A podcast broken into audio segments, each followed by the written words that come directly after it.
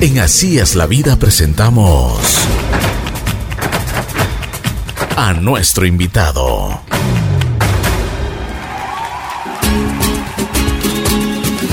Buen día, buen día, buen día. Aquí estamos en Así es la vida. Tengo el gusto de presentarles a Erika García, una mujer muy guapa.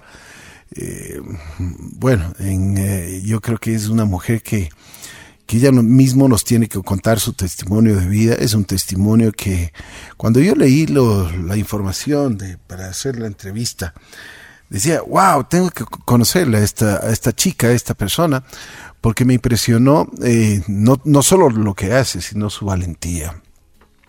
Para hacer lo que tú haces, tienes que ser muy valiente. Erika, ¿cómo estás? Hola Ricky, bien, buenos días a todos. Muchas gracias por invitarme a tu programa.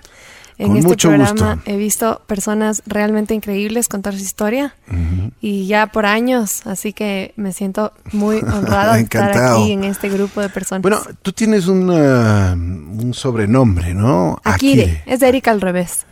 Akire, buena. Sí, Erika, al revés. Suena bien, pero suena muy bien. ¿Cómo te va? ¿Cuántos años Bien. tienes? Tengo 27 años. Bien. Em, ¿Dónde he pasado naces? en Quito, nací Bien. en Ecuador y he estado la mayoría de mi vida aquí, como Mm. un bicho raro entre...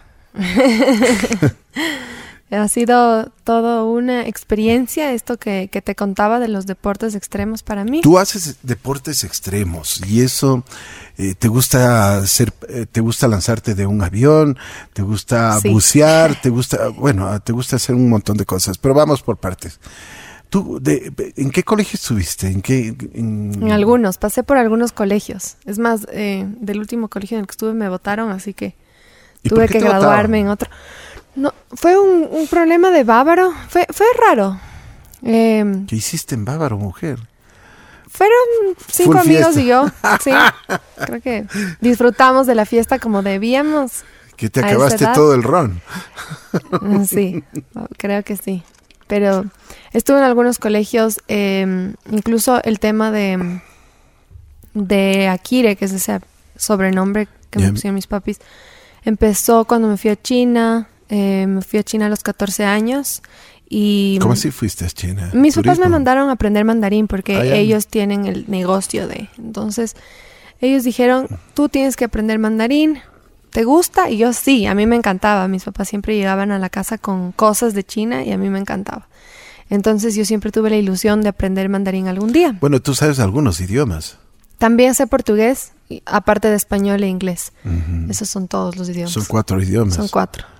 Sí. Bueno, ¿y aprendiste mandarín? Sí, aprendí mandarín y hablo mandarín hoy en día, hago Muy di- muy difícil, traducciones ¿o qué? si necesitas. Es difícil escribir, pero hablar no es tan difícil. Y hay una comunidad muy grande ahora de, de personas de China. Eh, con las que converso todo el tiempo. Estamos ahorita festejando justo el Año Nuevo. Por supuesto. Entonces tengo esa eh, fortuna de poder seguir practicando. ¿Qué tiempo estuviste allá en China? Estuve del 2006 al 2008. Ya, dos años. ¿Qué tal la cultura china? Eh, me cambió la vida. Yo tenía 14 años y en ese momento era una esponja que solo absorbía un montón de información. Entonces, aprender este idioma, wow, fue súper mind blowing, te abre la mente para otras cosas. De Por pronto, supuesto. ahí se abrió mi mente un poco a lo que después me iba a convertir en, en esta atleta que hace paracaidismo, quién sabe. Eso me ayudó un poco. Eh, abrir la mente a, a crecer, a madurar, porque a esa edad todavía estás pensando en fiestas de 15 años. Por supuesto. Pero yo ya pensaba en trabajo, yo ya pensaba en que mi casa, mi, yo tendía mi cama, iba al colegio sola. Entonces creo que eso me hizo crecer muy rápido. Quizás muy rápido, quizás más rápido de lo que se debe a esa edad. Sí, después regresé al colegio y fue como una como un terremoto, el reverse culture shock de regresar a- al colegio y ver a mis amigos todavía pensando en fiestas de 15. Yo ya estaba pensando en otras cosas. Eh, quizás crecí muy rápido, pero, no, te, no te sentías bien. pero aprendí mandarín. y eso me ha servido mucho en la vida. Me imagino, me imagino. Bueno, a ver, ¿dónde empiezan esto de los, de, de los deportes extremos? Justamente en el 2008 yo vi un video en YouTube de un grupo de unos 20 paracaidistas usando el traje de ardilla, que le dicen el wingsuit en inglés, y estaban haciendo una formación como un diamante en el cielo. Y yo vi eso y me, me, me, me atrajo mucho esa imagen y yo siempre quise hacerlo. O sea, desde que vi esa imagen dije, yo quiero volar, yo quiero hacer esto que vi, que las personas estaban volando en el aire con este traje y que, wow, estás en la inmensidad, solo no tienes obstáculos, puedes desplazarte hacia cualquier lado y puedes flotar. O sea, el sueño del hombre siempre ha sido volar. Y para mí ver esa imagen fue como... Determinante. Sí, y fue la, la, la prueba de que se puede realizar, porque ya lo habían hecho otras personas. De hecho, en el 92 ya habían competencias de paracaidismo. Cuando yo nací ya habían campeones mundiales. Entonces, wow, fue así como... Y esto en Ecuador nunca lo vi. Siempre lo veía como en Estados Unidos, en Europa, como algo muy lejano al país. Entonces lo veía muy lejano hacer. Pero a la vuelta de la esquina llegó la oportunidad de hacerlo y no dudé en tomarla. Bueno, ¿cómo, cómo, ¿cómo encuentras esa posibilidad? Bueno, verás, yo en la universidad fundé el club de yoga de la San Francisco. Y yo me dediqué cinco años a dar clases de yoga en estudios de yoga y abrí mi propio estudio también. ¿Cómo así tú tenías el conocimiento? Tenía el conocimiento desde China. Desde que regresé empecé con eh, lo que había aprendido allá, de ritos tibetanos, meditación, un poco más la parte china del yoga. Y después aquí en Ecuador y en Estados Unidos hice cursos de yoga más de, eh, de la India, más hatha, más ashtanga, etcétera. Hice todos los cursos que te puedes imaginar. Tengo seis licencias de, de yoga, de tipos de yoga, certificaciones. O sea que tú formaste la escuela de yoga de la universidad. Sí, fundé Bien. el club de yoga de la Universidad de San Francisco. Oye, pero ¿qué tiene que ver el yoga con los deportes extremos? Tiene mucho que ver. De hecho, A ver, es una parte que la gente quizás no lo ve, pero desde, el- desde que eres una persona tranquila puedes abordar estos deportes extremos, a mi forma de ver. Hay dos partes. Hay los adrenaline junkies, que son estas personas como que se lanzan sin pensar y gritas y es como más la parte de, de adrenalina, pero hay esta otra escuela que es la, la que haces los deportes meditando y pensando. O sea, siempre relajándote, siempre estando en el momento presente para poder hacer algo que de verdad puede ser peligroso si es que no lo haces bien, ¿no? Y por eso hay personalidades que pueden hacer deportes y personalidades que no pueden hacer deportes extremos.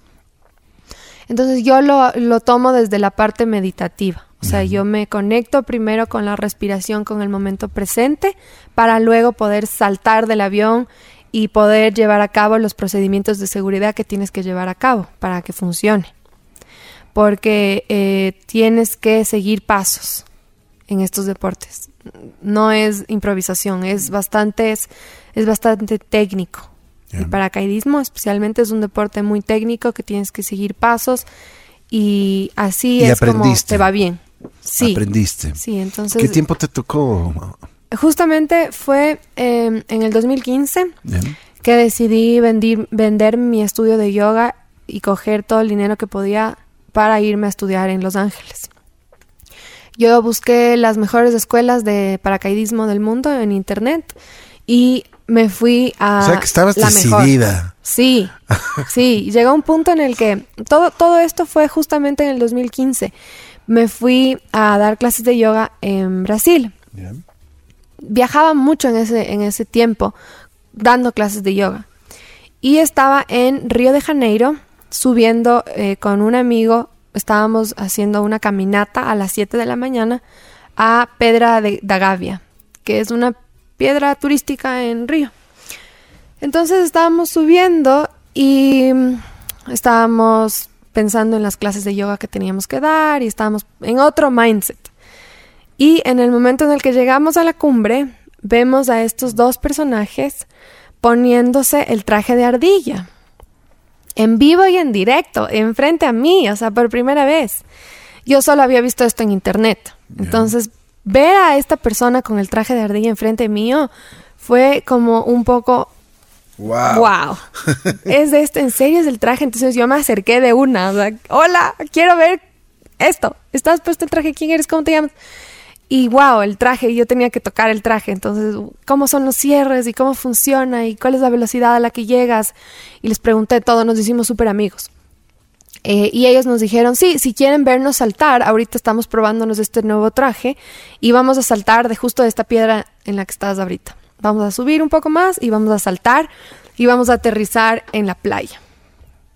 Y yo no lo podía creer. O sea, wow todo cambió en ese momento, todo, qué clases de yoga que iba a dar, o sea, solo quería ver el salto que iban a hacer estos dos chicos y yo le dije a mi amigo, tenemos que verles, vamos a la playa y les vemos aterrizar. Entonces dijo, sí, de una, vamos, porque él también estaba interesado en hacer paracaidismo. Entonces bajamos a la playa y ellos nos dijeron que nos iban a avisar por el celular cuando ya salten. Entonces nos mandaron, ya intercambiamos números, ya nos dijeron, ya vamos a saltar, miren al cielo. Y yo ese rato solo nos quedamos con los ojos pegados en la piedra y se ven estos dos trajes amarillos despegando y como que bajan primero y tú dices cuando cogen fuerza y de pronto empiezan a planear hacia adelante y empiezan a acercarse hacia nosotros en el aire. Y wow, ese momento dije, la gente está haciendo esto y yo me lo estoy perdiendo. O sea, esta cosa que yo siempre he querido hacer, ya la están haciendo desde antes, pero esta es la primera vez que la veía enfrente a mí. Entonces dije, no puedo dejar pasar un día más sin hacerlo. Y ese fue el día, ese fue el último viaje, junio. Eh, esto fue febrero y en junio ya pasó lo de que vendí mi estudio para irme a hacer la licencia de paracaidismo en Los Ángeles. O sea que estabas determinada a, hacer eso. Ese fue el, el, evento que me impulsó a dejar las excusas, porque yo siempre decía, algún día, algún rato. Llegaste a Los Ángeles y qué tal te fue? Llegué a Los Ángeles. Em, este lugar se llama Paris Valley. Paris Valley es la escuela que como el Cambridge de paracaidismo. Es, es, top. Es donde filman las películas, donde han filmado eh, Los Ángeles de Charlie y otras eh, películas donde han hecho escenas de paracaidismo. Y es donde ocurren los records también. Eh, entonces, wow, llegué a este lugar y fue como llegar a, Hollywood de los deportes extremos. O sea, me encontré con un montón de, de, sí, de, personas que se dedican al paracaidismo profesionalmente, viven de eso y te abre como el mundo, te, abre la mente a pensar en todas estas posibilidades que hay, ¿no? Entonces yo dije, bueno, vengo a hacer la licencia. ¿Y qué hago? ¿Dónde firmo? Entonces me mostraron todo lo que tenía que hacer, todos los certificados. Primero te dan una clase de teoría que dura un día entero y esa clase tú aprendes todo lo que vas a hacer en el aire. Entonces te enseñan todo lo que puede pasar malo, todo lo que puede ocurrir, todos los escenarios y qué hacer frente a esos escenarios para que siempre estés a salvo el equipo de paracaidismo siempre se va a abrir. O sea, siempre va a ocurrir, siempre el equipo te va a dar buenos resultados. Pero obviamente es la decisión de la persona de tomar buenas decisiones lo que diferencia a un buen paracaidista de uno no tan bueno. Entonces, bueno, hice la escuela de teoría, eh, aprendí todos los funcionamientos del equipo, eh, antes de irme a hacer el, curso este de, paracaidismo, yo hice el curso de parapente en Quito para aprender a volar primero este textil encima tuyo y sí me sirvió bastante para aterrizar, como esta parte de aterrizar y de cómo funcionan las tiras, cómo frenas. Y después lo que hice fue incorporar la parte de la caída libre, que es ya lo que sí te da el paracaidismo, que es desde el avión. Entonces, bueno, eh, mi curso de teoría lo culminé bien, me tomaron los exámenes, me fue bien, todo seguía, entonces ya era hora de subirse al avión, o sea, el primer salto. Em, y claro, en Estados Unidos tú saltas con tu propio paracaídas desde el primer salto, con dos instructores a los lados que te sostienen. Y ellos te esperan hasta ver que estés haciendo las cosas bien y si ya abriste el paracaídas tú solo, ellos te sueltan. Si no, ellos te abren el paracaídas, o sea, súper seguro. Y obviamente esa fue una de las motivaciones ah, para las que yo fui a Estados Unidos, por la seguridad. Porque ahí el tema de las demandas y todo eso que porque por todo te demandan, yo dije, no, allá voy, allá me siento más segura, más respaldada. Y sí, efectivamente, el estándar de seguridad en, en- en esta escuela era muy alto. Qué bueno. Sí. Pero entonces, ¿cómo fue tu primer vuelo? Entonces, mi primer salto. Salto. Mi primer salto eh, fue el tercer día que estaba en la escuela. Me habían mostrado ya toda la parte teórica y todos los videos. Me imagino que tenías mucha ansiedad, ¿no? Eh, creo que estaba tratando más bien de controlar ese, ese nerviosismo que te da, porque me sentía, claro, con toda esta teoría que te muestran, me sentía quizás asegurada por ese lado y estaba más bien eh, overwhelmed, estaba como con demasiada información teórica en la cabeza. Entonces quizás estaba como un poco muy saturada de información y solo estaba estresada de hacer las cosas bien. Entonces decía, tengo que seguir los procedimientos, paso uno, reviso el equipo, tienes que revisar el equipo tres veces antes de subirte al avión. Tienes que revisarlo tú, pedirle a otro paracaidista que te revise y después pedirle a otro paracaidista que te revise. Entonces, bueno, primero ver que mi equipo esté bien, ¿no? Y es como que te vuelves temático del equipo. Tiene que estar súper nítido, tiene que estar perfecto. Y después el otro que te revise también tiene que ser un buen paracaidista que sepa lo que está revisando. Em, el empaque, por ejemplo, ¿quién empacó tu paracaídas? Tiene que ser un, un rigger, una persona que está certificada para empacar. No puedes Claro. empacarlo tú al principio. es, así es. Entonces, bueno, yo estaba tratando de absorber toda esa información que me estaban dando eh, de la mejor manera, pero, pero sí es eh, un poco abrumador toda la información que te dan al principio de teoría para que después tengas que hacer ese salto, ¿no? Que a la final quizás es como más relajarte en el momento de- en el que estás ahí y estar concentrado, no pensando tanto, sino concentrado. Entonces, bueno, me suben al avión y siempre te están grabando, ¿no? Tu primer salto. Entonces, en mis videos puedes ver mi primer salto. Yo estaba súper feliz, o sea, con la sonrisa de oreja a oreja, pero así como que no me hablen mucho porque estoy concentrada, o sea, súper tratando de, de mantener la concentración. Y me suben, eh, tengo dos instructores a los lados, tienes un altímetro, tienes el casco, tienes el paracaídas. Eh, el paracaídas se, conforma del principal y del de uno de reserva. eh, y estos instructores al lado mío, viéndome y diciéndome, ¿cómo estás? Y yo, bien. Y me dicen, relájate. Siempre es como que te dicen, relájate, respira. Y tenemos señas con las manos. Entonces te dicen así, como relájate, te sueltan las manos. Entonces yo me relajo, estoy ahí. Y claro, cuando ya estás de arriba, en el cielo, empiezas a, a darte cuenta de dónde estás y qué qué vas a hacer. qué altitud te, te- te lanzas? En Estados Unidos, 13.000 pies. Eh, y claro, a los 10.000 pies más o menos ya empiezas a revisar el equipo por tercera vez antes de saltar. Entonces a los 10.000 pies la gente ya empieza como a abrocharse los, los botones, eh, a, a- a abrocharse, a ajustarse el casco, a ajustarse todo. Y ya tú empiezas a ver que la gente La en el avión se empieza a, claro. sí, a como mover. Y tú dices, chuta, esto está pasando. Y yo ya dije, hijo de madre, estoy en el avión, voy a saltar. Voy a saltar por primera vez, este es el momento. O sea, ya, este es mi primer salto. Chuta.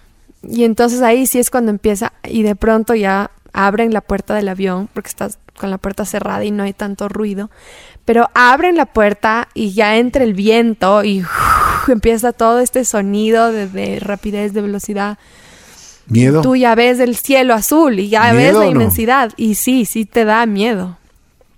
Y yo creo que es necesario también este miedo que te da, como para sobrevivirlo, o sea, para, para de verdad sentir, ¿no? Creo que sí es necesario. Entonces sí te da miedo ese rato y, y ya el instructor te dice, ya nos toca saltar y tienes las señas para saltar, ¿no? Afuera, adentro, afuera. Y ahí saltan todos. Entonces el instructor empieza a marcar nos ponemos en la mesa, en la puerta de salida, nos cogemos de, de los pasamanos, con media, medio brazo afuera, media pierna afuera, un instructor atrás mío, un instructor adelante mío, y el de adelante mío me marca la pauta de salir. Entonces me dice afuera, adentro, afuera. Y ahí ya te tienes que saltar. Y ya ahí sí ya estás fuera del avión y ya te cogen de los lados y ya estás ahí tú. Están tomándote el examen, porque es el primer salto, ¿no? Y tienes que pasar el examen para poder pasar al siguiente nivel. Cada salto es un nivel. Entonces, nivel 1 tienes que estar concentrado, haciendo una buena postura de arco, porque al principio haces arco sobre la barriga belly. Y de ahí tienes que coger el paracaídas con la mano derecha. Tienes que sentirlo, sentir de dónde vas a jalar el paracaídas. Y los instructores te tienen que ver hacerlo. Entonces te dan la instrucción, mira tu paracaídas tres veces. Tú vas y coges una, dos y tres. Y tienes que regresar a la postura y ver la altura. Entonces, si no ves la altura, ya te ponen puntos menos. Si no coges tres veces el paracaídas de prueba, también puntos menos. Y tienes que esperar tranquilito, estar estable hasta que llegas a la altura de apertura. Normalmente a los 5000 cuando eres estudiante ya tienes que abrir el paracaídas. Entonces, bueno, llegas a los 5000, tienes que hacer una. una Oye, pero ¿cómo caes? ¿Caes, caes muy, muy fuerte? O sea, la caída de, de los 13000 pies a los 5000 son segundos. Son como 40 segundos.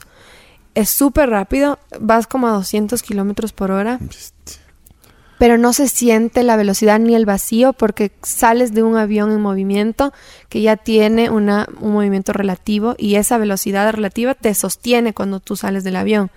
Nunca sientes un vacío, siempre estás sostenido por esta, por esta velocidad.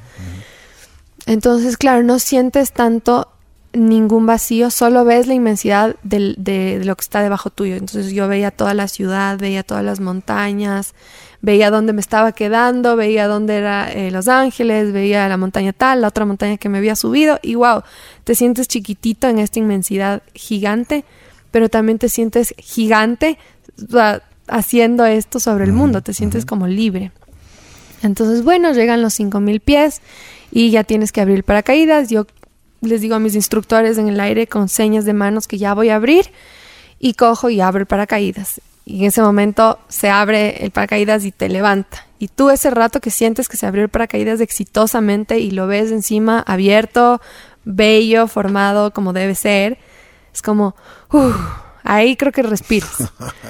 creo que todos los 40 segundos casi no respiras nada de, de todo lo que necesitas hacer y la concentración que lleva. Pero ya abierto el paracaídas y viendo que funciona, giras a la derecha, bien, giras a la izquierda y ya te das cuenta que está todo bien. Entonces ahí respiras. Y de ahí empieza la segunda parte, que es el aterrizaje. Entonces tienes que enfocarte de nuevo, concentrarte, ver la zona debajo tuyo y ver en dónde vas a aterrizar. Y siempre tienes como la X donde tienes que aterrizar, siempre tienes el punto visto. Entonces buscas del punto. Y vas llegando. Y te aproximas. Entonces haces giros de aproximación. haces el patrón de aterrizaje. Haces un cuadrado, que ya todo eso te da en la clase de teoría. Eh, puedes descansar o estacionarte encima de un punto hasta llegar a la altura necesaria para empezar tu, tu patrón de aterrizaje y empiezas a ver el altímetro. Entonces a los mil pies estás en el punto quizás sobre donde vas a aterrizar. Entonces sigues avanzando hasta los 500 pies para girar y después a los 240 pies giras otra vez. Todo digamos a la misma dirección. Siempre haces izquierda, izquierda, izquierda eh, o derecha, derecha, derecha. Em, depende de, de cuál sea el patrón de aterrizaje en la zona en la que estás. En este caso era izquierda, izquierda, izquierda. Y yo ya hice el último giro, ya vi dónde iba a aterrizar. Estás con radio en el primer salto, con un te, te están diciendo todo por walkie-talkie desde el piso. Y te están diciendo, espérate para aterrizar, espérate para aterrizar. Y después te dicen, ok, frena ahora. Y tú empiezas a frenar, frena más, empiezas un poco a frenar más. Y de ahí topa el piso. Te fuiste. Y pisas. Cuando llegaste, ¿qué sentiste? Cuando llegué sentí demasiada, demasiada ligereza en el cuerpo, demasiada como, como que flotaba. O sea, no sentía el cuerpo, solo sentía que flotaba. Y, y, la sonrisa de oreja a oreja y esta ilusión y tratas de, de recapitular todo lo que acabas de hacer. Tratas de acordarte de todo porque ocurre tan rápido. Entonces era un poco de, ok, ahora sí necesito volver a mi yoga, ahora sí necesito meditar, ahora sí déjenme acordarme todo lo que hice, así. Chévere. Entonces es como un poco de, de que la emoción se te quiere llevar lo mejor de ti, pero tú tienes que relajarte. Tú tienes que volver a respirar, volver a estar en el momento presente, porque después te toca el siguiente salto. Claro.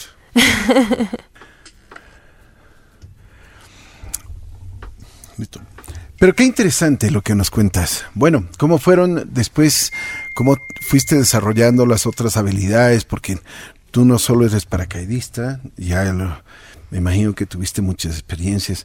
¿Cómo llegas al buceo, por ejemplo?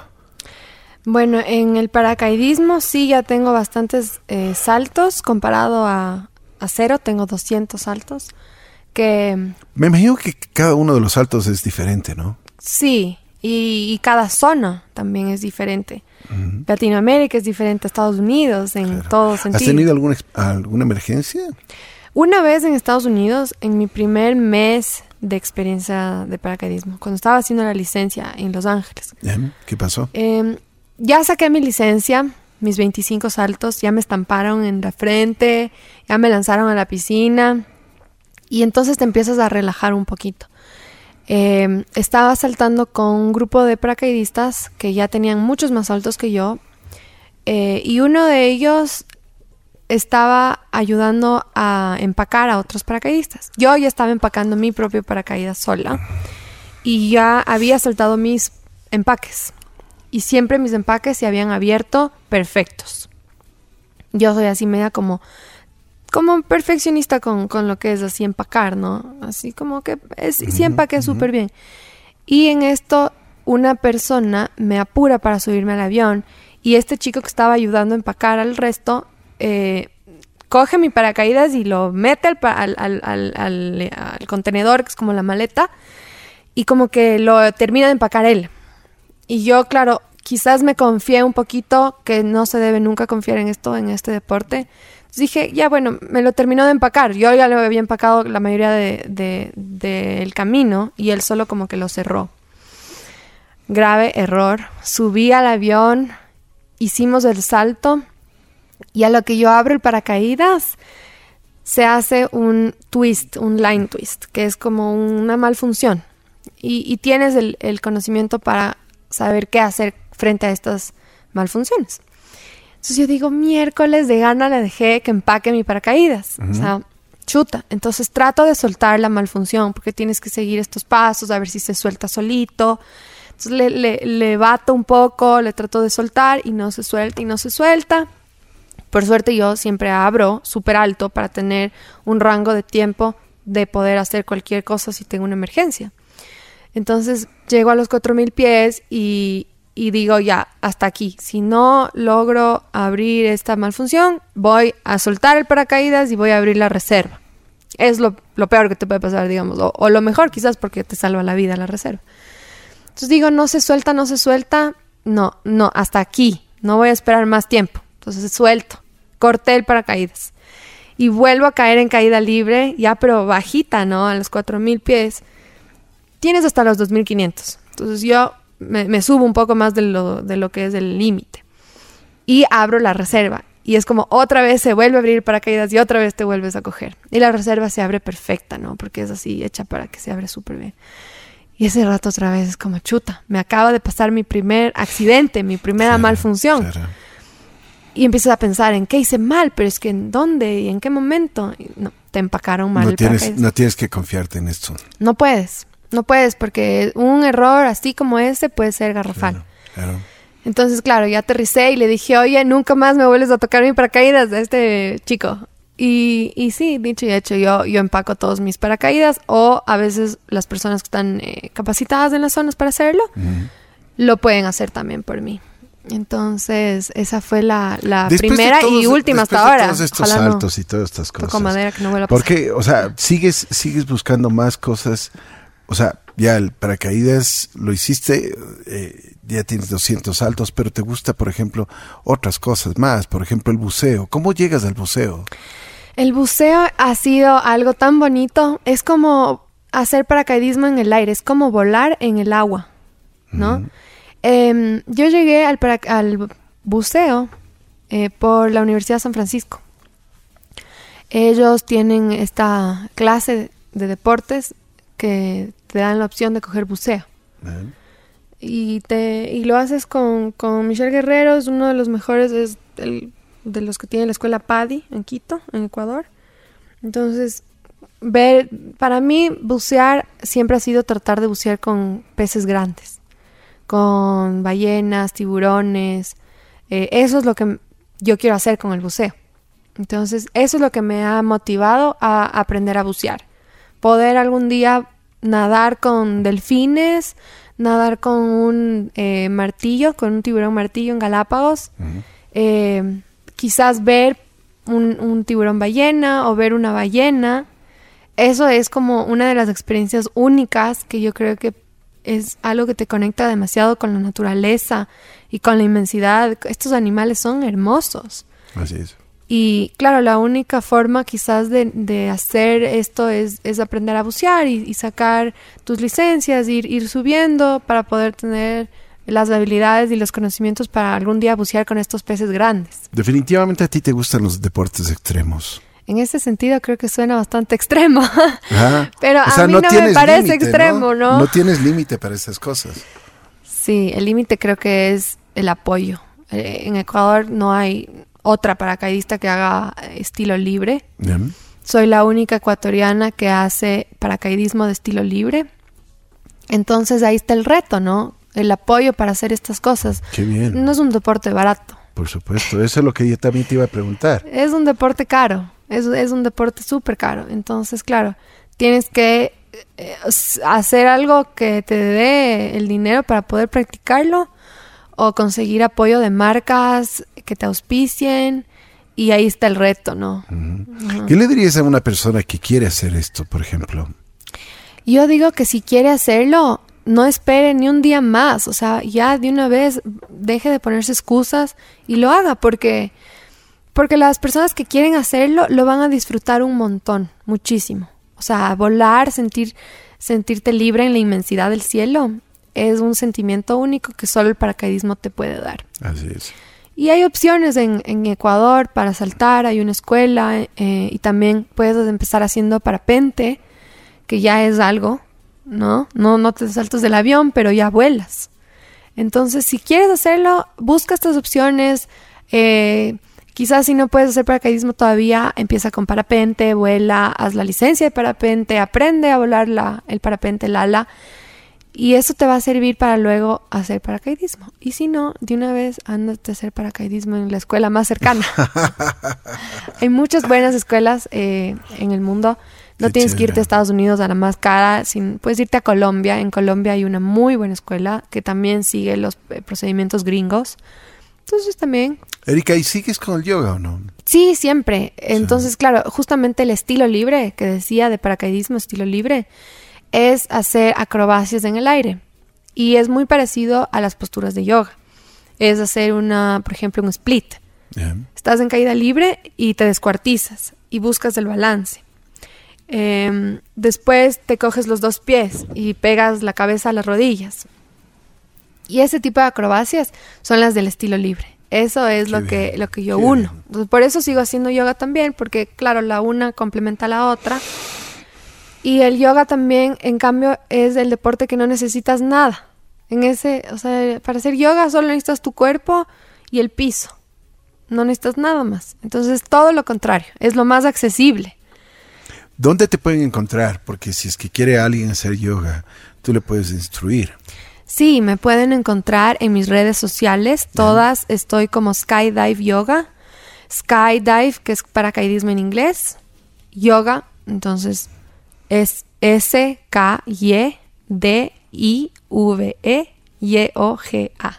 Perfecto. Skydive Yoga. Perfecto. ¿Y algún teléfono que tengas o alguna dirección electrónica o una página en Facebook, algo?